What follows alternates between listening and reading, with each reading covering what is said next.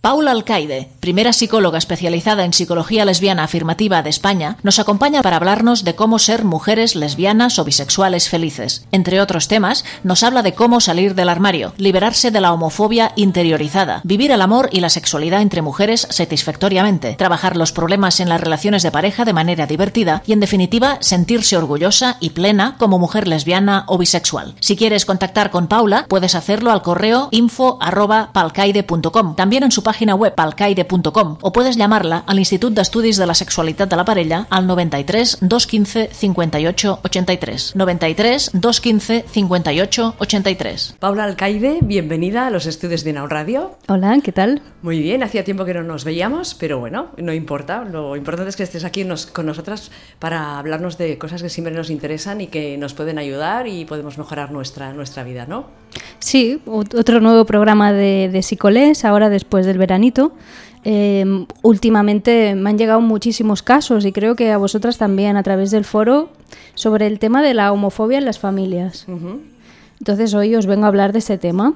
Eh, porque, bueno, pues eso, ¿no? Muchas veces llegan a mi consulta eh, mujeres que necesitan esas respuestas para afrontar el hecho de salir del armario y de visibilizar su orientación afectiva sexual ante sus familias.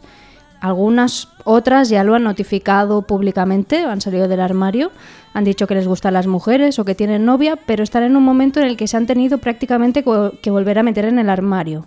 Esto es como un fenómeno extraño porque al final eh, salir del armario es un proceso y la gente cree que es una cosa de decirlo y, ya está, ¿no? Y se mm. acabó. Y luego eh, lo que pasa es que las familias a veces tienen como una respuesta de rechazo o una respuesta negativa que una vez se, haya se ha dicho y se ha notificado que te gustan las mujeres, que tienes novia, eh, se vuelve un tema tabú, como un tema secreto, como un tema de aquello que no debe ser nombrado.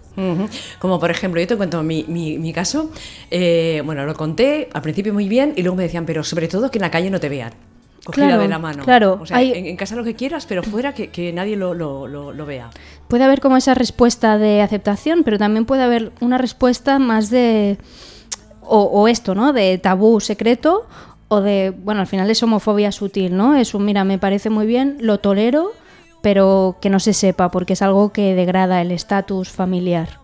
Entonces, bueno, cuando hay una reacción negativa de rechazo, de no entender, de ignorancia en la familia, si una no está preparada, a lo mejor recoge esa homofobia y se torna homofobia interiorizada, que hace que al final tú tampoco te sientas cómoda y seas cómplice de ese pacto de silencio.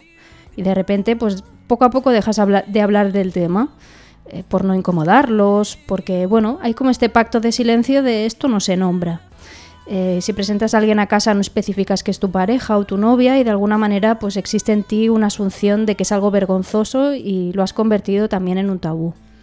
Así que es fundamental, súper fundamental, especialmente cuando sales del armario con la familia, que tu orientación afectiva sexual sea un tema que forme parte de la familia, de tu entorno, porque al final forma parte de ti, forma parte de quién eres, de cómo vives, de lo que sientes, y por tanto tiene que ser un tema que se hable, no solo vale decirlo una vez, sino que la familia también lo tiene que incorporar en el, eh, como en un proceso de inclusión, forma parte del tipo de familia y de la relación en general contigo. Y a veces, lo que os comentaba, encontramos estas respuestas que tienen que ver básicamente con la ignorancia, de pensar que la orientación sexual es algo que se elige.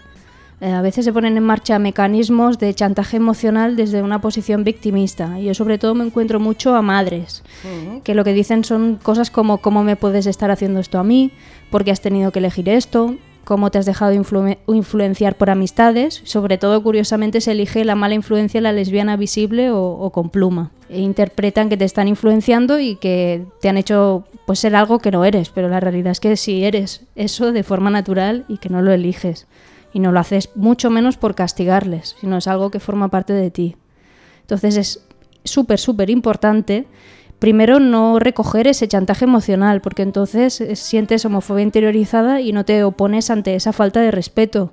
Y sí que lo es, es una falta de respeto. Al final, eh, si tú le dijeras, en este caso, pongo el ejemplo, ¿no? Una madre que tiene esta homofobia, jamás se te ocurriría decirle a tu madre, oye, oculta lo que sientes, con quién vives, Em, con mm. quién sales, bueno, ¿no? Es, decir, al final, si lo trasladamos en el, contexto heterosexual, sería impensable pedirle a un heterosexual que haga ese sacrificio y sin embargo nosotras de alguna manera asumimos a veces de forma, bueno, por, por no sobre todo por esta parte cuidadora ¿no? que tenemos y de sacrificio, eh, asumimos pues algo que es eh, una falta de respeto total.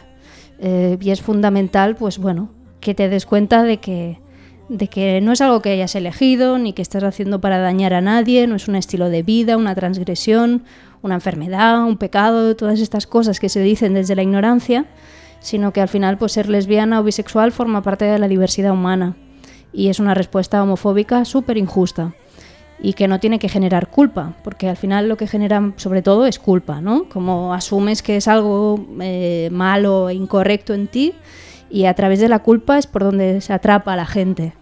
Lo que debes sentir es rabia, eh, que hagan que en un momento determinado pues pongas límites y exijas ese respeto que mereces. ¿no? Yo creo que ese sería un poco eh, el mensaje más poderoso, ¿no? Cuidado con las culpas y pensar qué es lo que si hay algo que hemos hecho mal para sentir esa culpa y si no, pues rechazarla, porque por ahí es por donde empiezan todos los chantajes emocionales y que no te visibilices y que empieces a, amputar partes de, ti misma o de tu naturalidad. ¿Pero qué, haces cuando la, familia no, no, lo acepta?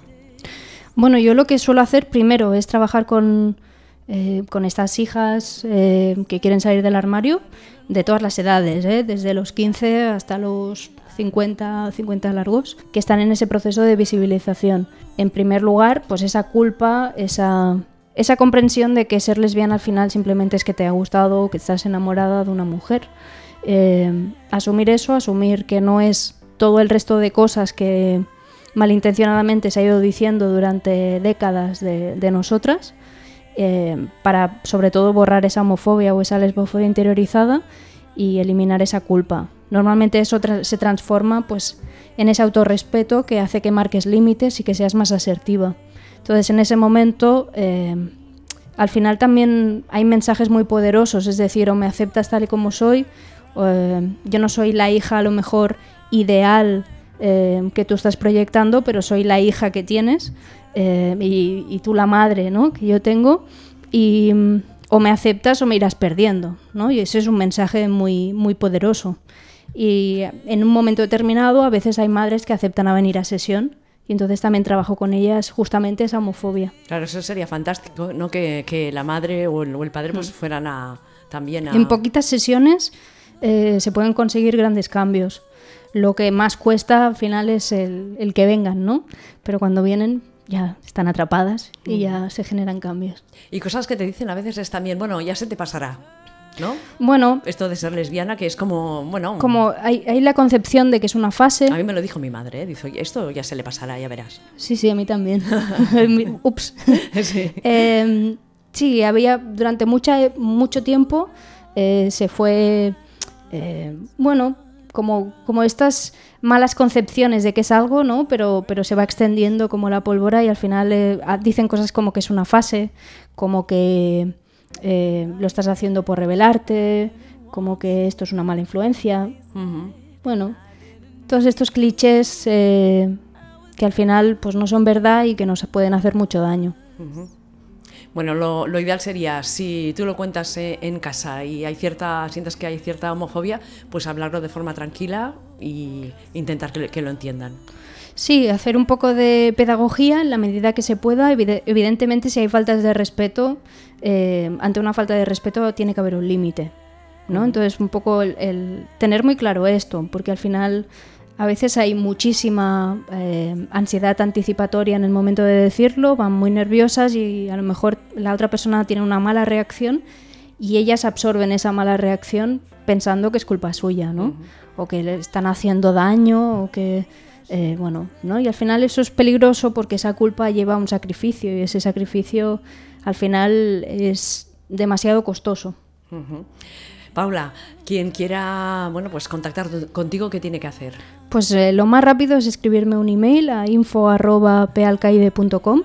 Eh, también tienen la web que es pealcaide.com y luego estoy en redes sociales. Si buscan Paula Alcaide, me encuentran en Google. Así mm. que eh, que me escriban tanto si necesitan una asesoría online, presencial, familiar. Bueno, lo que haga falta, Lo que haga falta. Sí, pues, sí. Paula, muchísimas gracias y te esperamos muy pronto en Inau Radio para hablar de, de lo que quieras. Muy bien, muchas gracias. Que vaya muy bien. Paula Alcaide, primera psicóloga especializada en psicología lesbiana afirmativa de España, nos acompaña para hablarnos de cómo ser mujeres lesbianas o bisexuales felices. Entre otros temas, nos habla de cómo salir del armario, liberarse de la homofobia interiorizada, vivir el amor y la sexualidad entre mujeres satisfactoriamente, trabajar los problemas en las relaciones de pareja de manera divertida y, en definitiva, sentirse orgullosa y plena como mujer lesbiana o bisexual. Si quieres contactar con Paula, puedes hacerlo al correo info@palcaide.com, también en su página web palcaide.com o puedes llamarla al Institut d'Estudis de la Sexualitat de la Parella al 93 215 58 83. 93 215 58 83.